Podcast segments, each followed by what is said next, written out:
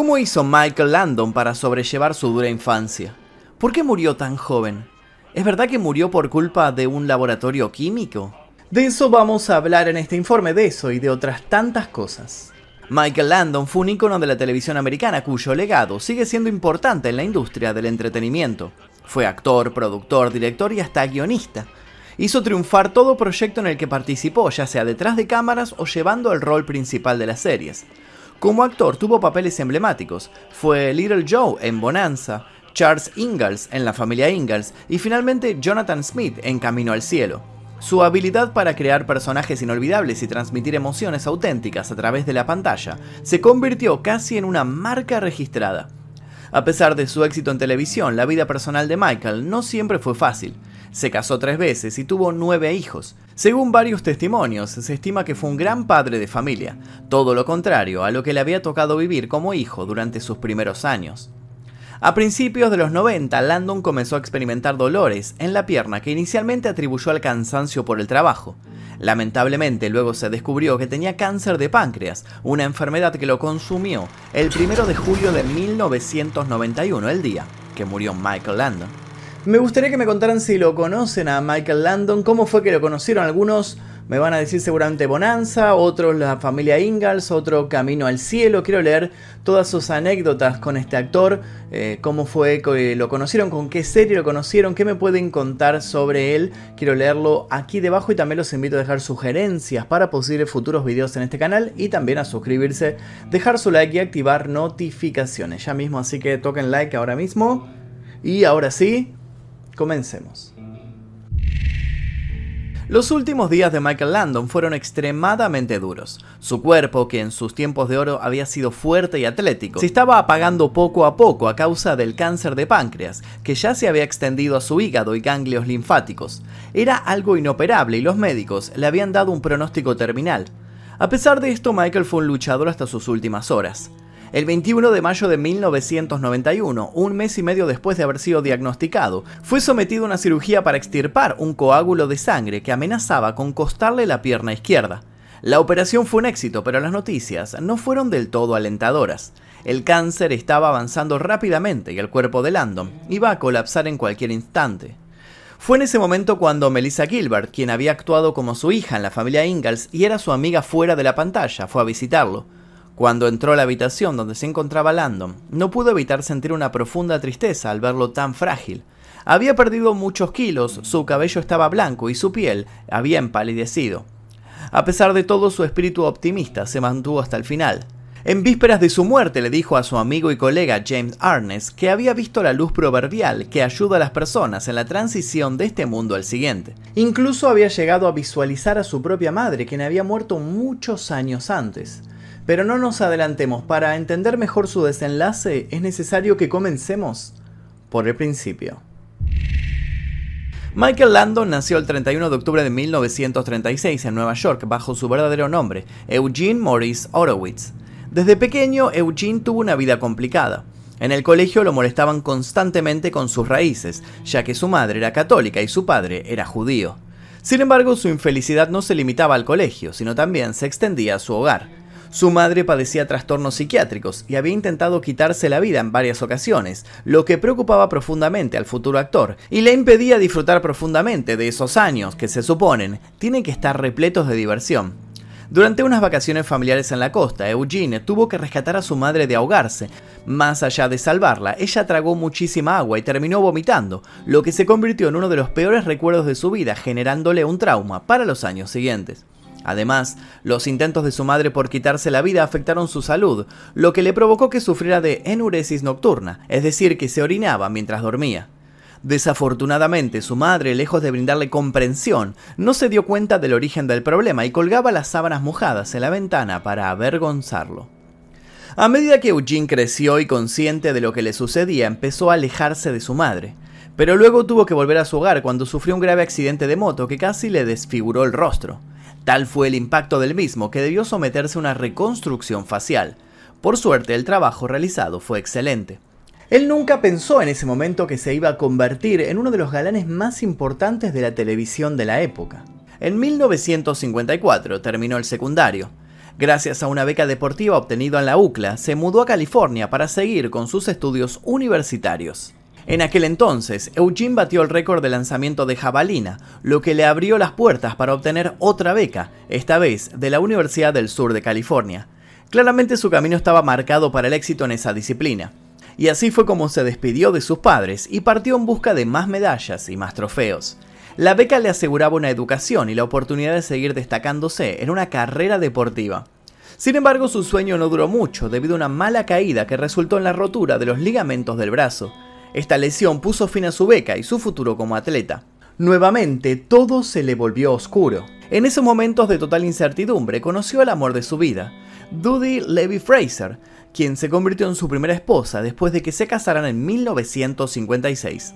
La pareja tuvo tres hijos, y en la familia no faltaba el amor, pero sí el dinero. Y Michael entonces lo pensó un largo rato, ¿qué podía hacer él para llevar a la mesa el tan ansiado plato de comida? Y la respuesta apareció pronto, casi como un truco de magia.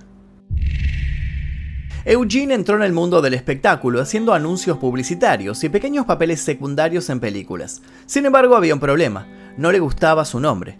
Pensó en cambiarlo y recordó cómo su madre una vez abrió la Biblia y posó su dedo en cualquier versículo para saber lo que Dios le decía. Imitó este método, pero en lugar de la Biblia, usó una guía telefónica. Abrió la guía y apoyó su dedo en un nombre, Michael Landon. Lo pronunció y supo que ese nombre era para él. De esta manera, Eugene Maurice Horowitz quedaba atrás junto con todos sus traumas. Sin embargo, algunas batallas le esperaban por delante. Como Michael, siguió trabajando de lo que podía y así logró sobrevivir aceptando papeles pequeños, como actor secundario o como extra. En el año 1959 la carrera de Michael tuvo un cambio radical gracias a su papel en la exitosa serie Bonanza, que se mantuvo en el aire durante 14 años y le otorgó fama internacional. Para contextualizar el marco de la carrera de Landon, es fundamental explicar el fenómeno de esta peculiar serie. En la segunda mitad de la década del 50, la televisión a color comenzaba a popularizarse en Estados Unidos, pero la oferta de contenido era escasa y de baja calidad. La cadena NBC era en ese momento propiedad de la empresa electrónica RCA. RCA quería vender televisores y la mejor forma que encontraron para hacerlo no fue por publicidad, sino ofreciendo un servicio. Siguiendo esa planificación se le encargó al productor y guionista David Dortot la búsqueda de ideas para un programa de hora donde el color fuera un elemento fundamental. Teniendo en cuenta que en ese momento el western era el género preferido del público, la decisión fue clara. El debut de Bonanza llegó el 12 de septiembre de 1959, pero no tuvo una buena aceptación por parte de la audiencia. Se necesitó una temporada completa y la inclusión de figuras invitadas para que funcionara. Luego de varias amenazas de cancelación, finalmente el público conectó con la serie. Cuando Bonanza se convirtió en un éxito, no solo se planearon nuevas temporadas, sino que la publicidad también comenzó a ser más cotizada. La decisión había funcionado no solo para vender televisores, la facturación se incrementó en proporción directa al rating, haciendo de Bonanza un gran negocio para todos los involucrados, sobre todo para los actores. Tiempo más tarde, cuando la prosperidad económica que le brindó Bonanza ya era un hecho, a Landon le tocó luchar contra sus adicciones. El alcohol y los tranquilizantes lo acompañaron durante varios años. Sin embargo, eso no apagó su pasión por el espectáculo. Su habilidad para observar y aprender lo llevaron a involucrarse en el proceso creativo de la serie, contribuyó así en la escritura incluso dirigiendo varios episodios. No obstante, luego de 14 años, la bonanza se acabó para Bonanza. Durante este periodo Landon se separó y volvió a encontrar el amor. Después de su fallido primer matrimonio, se casó con Marjorie Lynn No, con quien tuvo cuatro hijos. Lamentablemente la relación de Landon y Marjorie llegó a su fin en 1980, después de varias décadas juntos. Sus hijos, por su lado, heredaron en parte el amor de su padre por la pantalla. Una de sus hijas incursionó en el mundo del espectáculo interpretando el personaje de Ita Plum en la serie La familia Ingalls, aunque luego decidió convertirse en psicóloga clínica.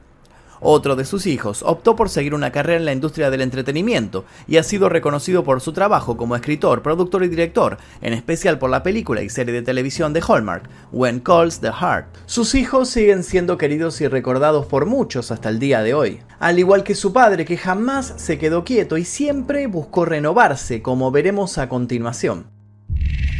Si bien Landon se había quedado sin trabajo, eso no le preocupó porque él sabía que iba a seguir en el ambiente Y esa seguridad se concretó en el año 1974, cuando creó la popular serie La familia Ingalls, basada en una serie de novelas.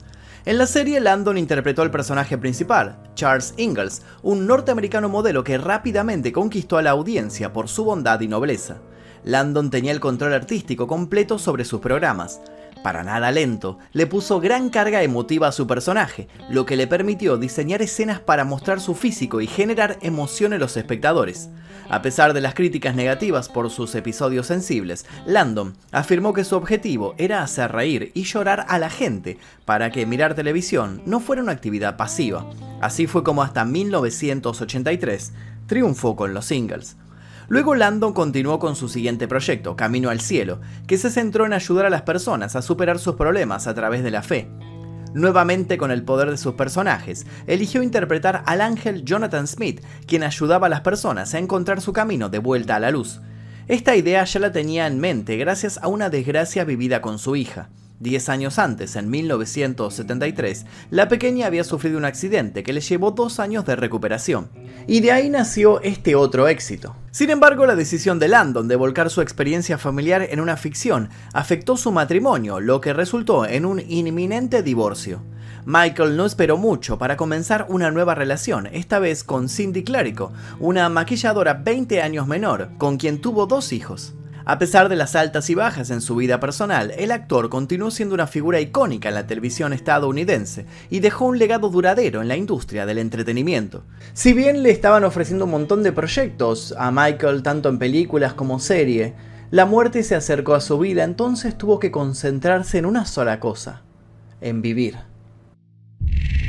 Las adicciones en la vida de Michael le jugaron una muy mala pasada, a los 54 años le diagnosticaron que tenía cáncer al páncreas y días después le confirmaron que por culpa de una metástasis el hígado y los ganglios linfáticos también estaban comprometidos. Solo le quedaba esperar su final de la mejor manera posible.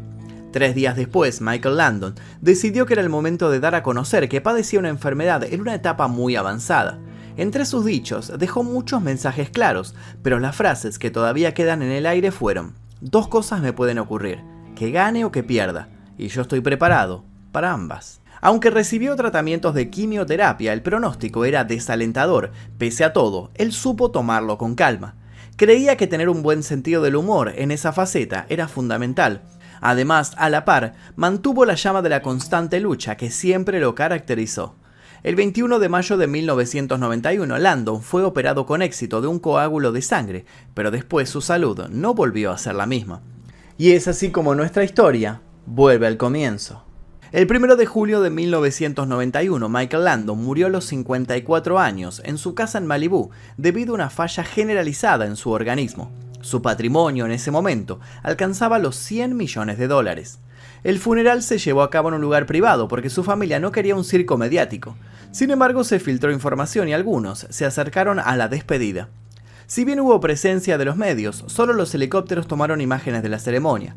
Después de formar un vínculo tan fuerte a lo largo de los años en la serie, la familia de Michael y el productor de la familia Ingalls le pidieron a Melissa Gilbert que diera un discurso en la ceremonia. Melissa había dado vida a Laura Ingalls en la ficción. Si bien estaba abrumada por la tarea, asumió que debía hacerlo.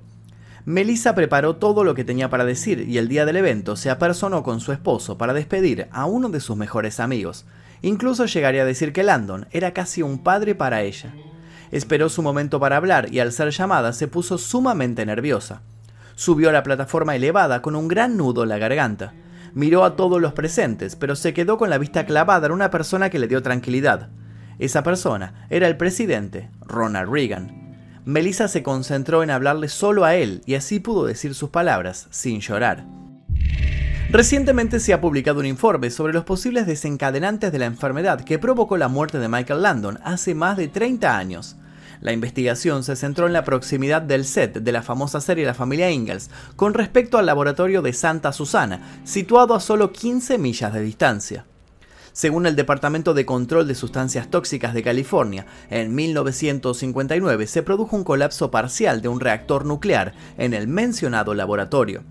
La serie se grabó durante nueve años en este lugar, lo que ha llevado a especular sobre si la exposición a la radiación y la contaminación ambiental podrían haber sido un factor determinante en la enfermedad que sufrió Landon. los científicos han descubierto que el laboratorio de Santa Susana fue el lugar del peor desastre radiactivo de la historia de Estados Unidos y que años de contaminación habían provocado una epidemia de cáncer en la zona. Según uno de los patólogos forenses que estuvieron involucrados en la investigación, los estudios concluyeron que la contaminación ambiental fue responsable de hasta 2.000 muertes relacionadas con el cáncer y condujo a un aumento del 60% en cáncer de pulmón, vejiga, riñón, hígado, sangre, ganglios linfáticos, vías digestivas superiores, entre otros.